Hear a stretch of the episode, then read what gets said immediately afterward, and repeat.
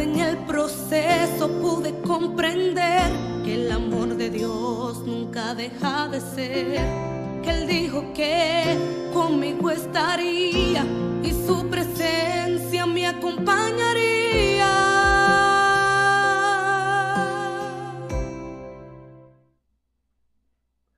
Buenos días, mis amados hermanos. Les damos nuevamente la bienvenida a un devocional más en nuestra amada iglesia Bethesda. Damos gracias a Dios por un día más de vida que nos da, por permitirnos este tiempo en su presencia, por compartir de la palabra. Y pues vamos a presentarnos delante del Señor con una oración.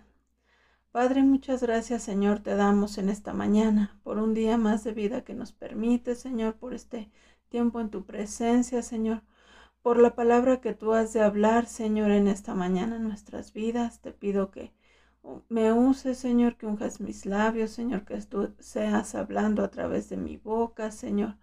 Permítenos, Señor, tener corazones dispuestos y oídos atentos a lo que tú tienes preparado para nuestras vidas, Señor, pero sobre todo, Señor, a poner por obra lo que aprendamos en este día, Señor. Te lo pedimos en el nombre de Jesús. Amén. Y pues, amados, el tema de hoy se llama débiles con propósito. Y pues vamos a, la lectura que hemos estado viendo este fin de semana. Eh, vamos a ver segunda de Corintios 12. Eh, ahí la palabra del Señor nos habla acerca de lo que Pablo vivió cuando Dios lo llevó al tercer cielo. Y aunque él no sabe si fue fuera del cuerpo, dentro del cuerpo, pues me imagino que ha de haber sido impresionante lo que el Señor le mostró, ¿verdad?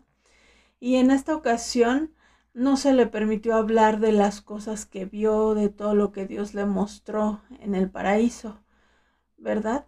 Pero Él nos cuenta y nos narra. Él siempre se refiere a Él como en tercera persona. Entonces vamos a ver lo que dice la, eh, la palabra de Dios en el capítulo 12, en el versículo 4, dice la palabra de Dios, fue llevado al paraíso, donde oyó palabras tan secretas que a ninguno, ningún hombre se le permite pronunciarlas. Sin embargo, en el primer versículo, Pablo nos dice que tiene que hablar la palabra, que tiene que hablar las visiones que Dios le ha dado. El versículo 1 dice así, sin embargo, tengo que hablar de las visiones y revelaciones que he recibido del Señor.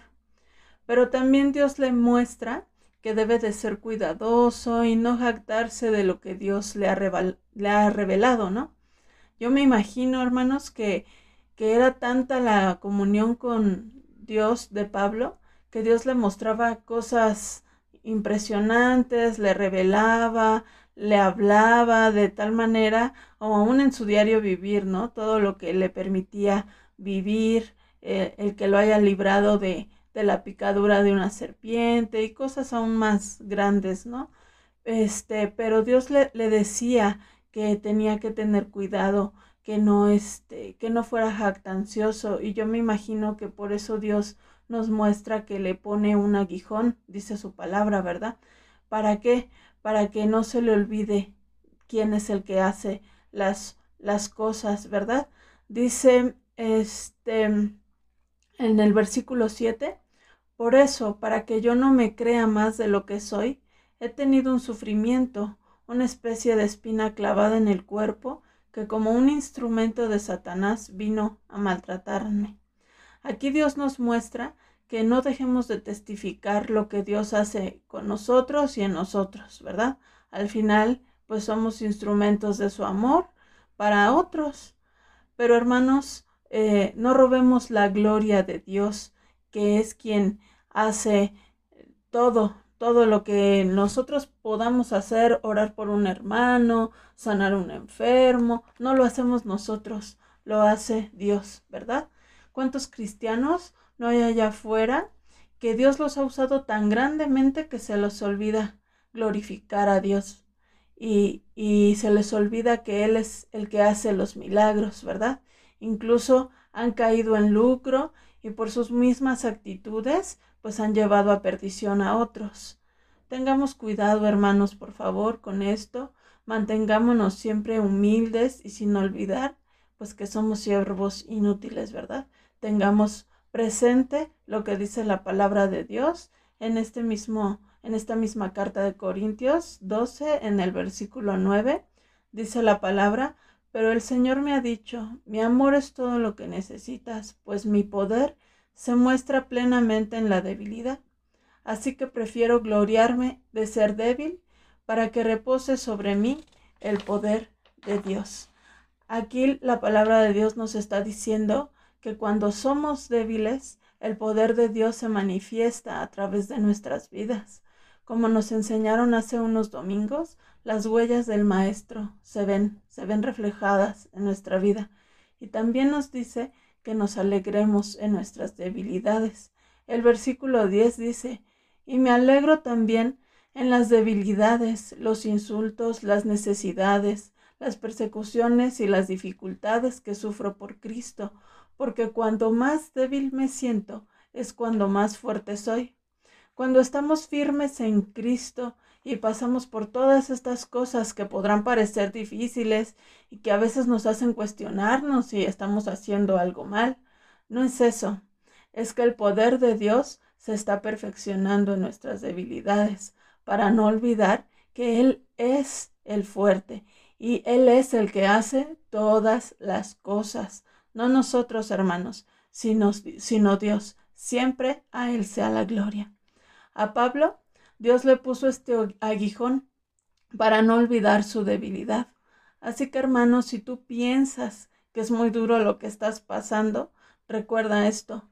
Dios muestra su poder en esa debilidad para alcanzar a otros. También, hermanos, hemos estado leyendo la segunda carta de Corintios, pero el capítulo 13. Y el versículo 2 de este capítulo nos dice, a los que antes pecaron y a todos, ahora que estoy lejos, les repito, la advertencia que les hice personalmente en mi segunda visita, que si otra vez voy a visitarlos, no voy a tenerles consideración. Pablo les está hablando de una manera dura, porque antes ya les había hablado pues suavecito, como a niños lactantes, habíamos leído en la carta anterior. Les había mostrado que tenían que corregir para Cristo, para agradar a Jesús. Y ahora les está diciendo que ya no les iba a tener consideración, sino que iba a hablar con autoridad de Dios esa autoridad que Dios le había dado y que iba a hacer uso de esa autoridad no para destruirlos, sino para edificarlos, ¿verdad? El versículo 5 les invita, les dice, examínense ustedes mismos para ver si están firmes en la fe, pónganse a prueba. Y en el versículo 10 les dice, les escribo esta carta antes de ir a verlos para que cuando vaya no tenga que ser tan duro en el uso de mi autoridad, la cual el Señor me dio no para destruirlos, sino para edificación de la comunidad. ¿Cuántas veces, mis amados hermanos, Dios a través de su palabra o de las enseñanzas de nuestros pastores, las prédicas o hasta de estos devocionales que estamos llevando, nos ha mostrado Dios lo que tenemos que corregir en nuestras vidas y cuántas veces nos hemos rehusado a hacerlo. Esta palabra del versículo 2, mis hermanos, es muy dura. Dice, a los que antes pecaron y a todos, ahora que estoy lejos, les repito la advertencia, que si voy otra vez, no voy a tenerles consideración. No solamente es Pablo hablándole a los corintios, mis amados, es Dios mismo hablando a nosotros. La segunda venida del Señor ya está cerca. Con todo lo que está pasando en el mundo, ya es muy palpable el rapto de la iglesia. ¿Tú quieres ser de los que Dios les tiene consideración? ¿O quieres ser de esos a los que Dios aplica autoridad pero pues no para que te pierdas, ¿verdad? Es para que te salves. A veces Dios tiene que tratar con nosotros duramente para salvación. Y bueno, pues en el versículo 5 leíamos y nos hace esta invitación. examinémonos para ver si estamos firmes en la fe y corrijamos lo que tenemos que corregir para alcanzar la estatura del varón perfecto, ¿verdad? La estatura de Cristo. Dios quiere que vivamos felices y que al buscar la perfección en nuestra vida, la paz de Dios y su amor esté siempre con nosotros. Así lo dice el versículo 11. Dice, hermanos, deseo que vivan felices y que busquen la perfección en su vida. Anímense y vivan en armonía y paz, y el Dios de amor de paz estará con ustedes, ¿verdad? Hermanos, mantengamos esa búsqueda constante del Señor. Dejemos que Él nos perfeccione, aunque duela, pues es para crecer en Él, ¿verdad? Para que no nos perdamos. Y animémonos unos a otros en el amor del Señor. Y bueno, para finalizar, el día de hoy nos corresponde leer Romanos del 1 al 17. Bueno, Romanos 1 del 1 al 17, ¿verdad? Y pues aquí nos dicen en el versículo 6 y 7 que nos ama y que hemos sido llamados a ser de Jesús y formar parte de su pueblo. Dicen los versículos, Dios los ama y los ha llamado a ser de Jesucristo y a, formar parte de su pueblo santo. Y también los versículos del 9 al 11 nos llama a servir a Dios con todo nuestro corazón, a anunciar el Evangelio de Cristo, a tener presentes a nuestros hermanos, a brindarles ayuda espiritual y a que nos animemos unos a otros en la fe de Jesucristo. El versículo 9 dice, Dios, a quien yo sirvo con todo mi corazón, anunciando el Evangelio de su Hijo, es testigo de que continuamente los recuerdo tenemos que tener presentes en nuestras oraciones a nuestros hermanos. Dice el, versículo 11, porque deseo verlos y prestarles alguna ayuda espiritual para que estén más firmes. Es decir, el versículo 12, para que nos animemos unos a otros con esta fe que ustedes y yo tenemos. Nos enseña también que no debemos avergonzarnos de seguir a Cristo, pues el Evangelio de Cristo es poder de Dios para alcanzar salvación a todos los que crean en Él, y nos muestra que por la fe en Jesús, Dios nos hace justos y nos da vida eterna. Dice el versículo 16, no me avergüenzo del Evangelio, porque es poder de Dios para que todos los que creen alcancen la salvación, los judíos en primer lugar, pero también los que no lo son, pues el Evangelio nos muestra de qué manera Dios nos hace justos. Es por fe, de principio a fin. Así lo dicen las escrituras, el justo por la fe vivirá. Por eso el tema, mis amados hermanos, de débiles con un propósito. Porque siendo débiles, Dios manifiesta su poder en nuestra debilidad y nuestro propósito es servir a Cristo, siendo parte de su pueblo santo y anunciando las buenas nuevas, ¿verdad? A todos los que nos rodean. Hermanos, tengamos presentes que si creemos en Jesús, pasaremos por pruebas, por dificultades. Dios nos mostrará lo débiles que somos. Y al llevar el Evangelio de Cristo, algunas veces seremos rechazados, criticados, menospreciados, algunos hasta perseguidos y sacrificados. Pero al final el poder de Dios será manifestado y muchos vendrán a salvación. Vamos a dar gracias a Dios por esta palabra. Vamos a, poner en sus manos lo aprendido en esta mañana y pues que sea Dios el que tome el control de nuestras vidas, nos ayude a ser valientes y esforzados para ser esos siervos inútiles, pero glorificando y honrando el nombre de nuestro Señor Jesucristo. Vamos a orar. Padre bendito y poderoso Señor, te damos gracias, Padre, por esta palabra, Señor, en la que tú nos has hablado poderosamente, Señor. Queremos poner en tus manos, Señor, lo aprendido, Señor, que nos ayudes a poder hablar lo que tú haces en nuestras vidas, pero siempre dándote la honra y la gloria a ti, Señor, no siendo jactanciosos ni robándote el crédito de lo que tú haces en nuestras vidas.